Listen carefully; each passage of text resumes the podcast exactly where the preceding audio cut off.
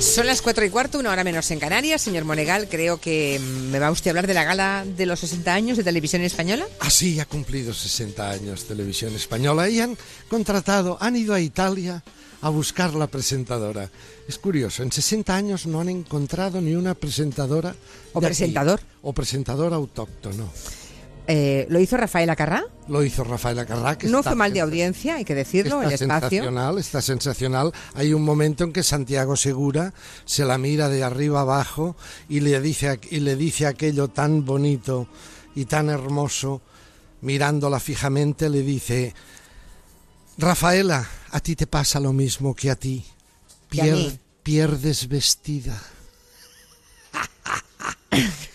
pierdes vestida. Bueno, porque. Ah. Porque. está- ¿Se imagina que yo un día se lo dijera? ¿Qué me haría? ¿Qué, qué me diría?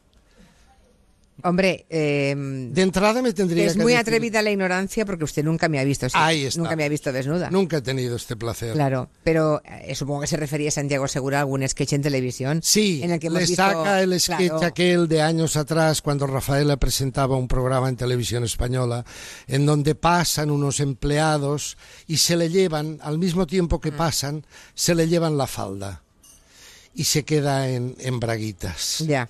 En ligueros, ¿verdad? Victoria Secret, sí, en, en, en ligueros. Y entonces es cuando le dice, eh, pierdes vestida. Bueno, seguramente cuando un oh. la, piropo. cuando la RAI cumpla 60 años también invitará a un presentador o presentadora española para ir a presentarles a ellos. A ver, la Los gala... 60 años de televisión italiana. Ahora hablando en serio, la gala ha sido sin pesos pesados. Es decir, le ha faltado glamour, a pesar de que Rafaela tiene glamour. Le ha faltado peso específico de estos 60 años. A mí la que me ha gustado más ha sido la terremoto de Alcorcón, cuando en un momento dado dice, ah, aquellos años, los años 80, principios y mediados de los 90, había libertad. No sé si era con segundas, pero acertaba de lleno. Había libertad, podíamos decir lo que queríamos. Ahora son loritos, no solo en televisión española, ¿verdad? Son cacatúas, cantan lo que les mandan. Bueno, ¿Sabe usted que a su amigo Genaro Castro el Consejo de Informativos de Televisión Española acaba de pedir que cese? ¿Lo sabía?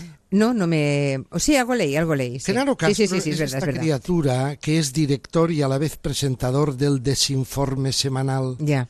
Son tantas las tropelías y las trampas que nos hace que hasta el Consejo de la propia televisión española, formado por profesionales periodistas de allí, han pedido a Genaro Castro, por favor, que se enclaustre, que Ya. desaparezca. Bueno, eh, ya sabe que nos escucha be- a menudo. Desde aquí le manda un saludo, pero le quiero decir al Consejo de Informativos de Televisión Española que el problema no es Genaro Castro. El problema son los pájaros que no salen delante, Ya. sino que están detrás. Bueno, ¿qué más ha Eh. visto, señor Monegal? Ah, he visto una cosa que le gustará mucho y que ¿A me mí? gustaría que me respondiera. Uy, ya empezamos con los exámenes. Mire, a ver, en esta especie de reality que como llega la Navidad, a Telecinco ha dicho, vámonos a Panticosa, ya se lo dije el otro día, ¿no? Y entonces han recogido estas criaturas que tienen en espera de destino, que las tienen allí en las mazmorras, como le dije el otro día, han hecho una selección y han llevado, han hecho un reality a Panticosa. Se ha producido un hecho realmente singular. El presentador, el conductor, se llama Carlos Lozano.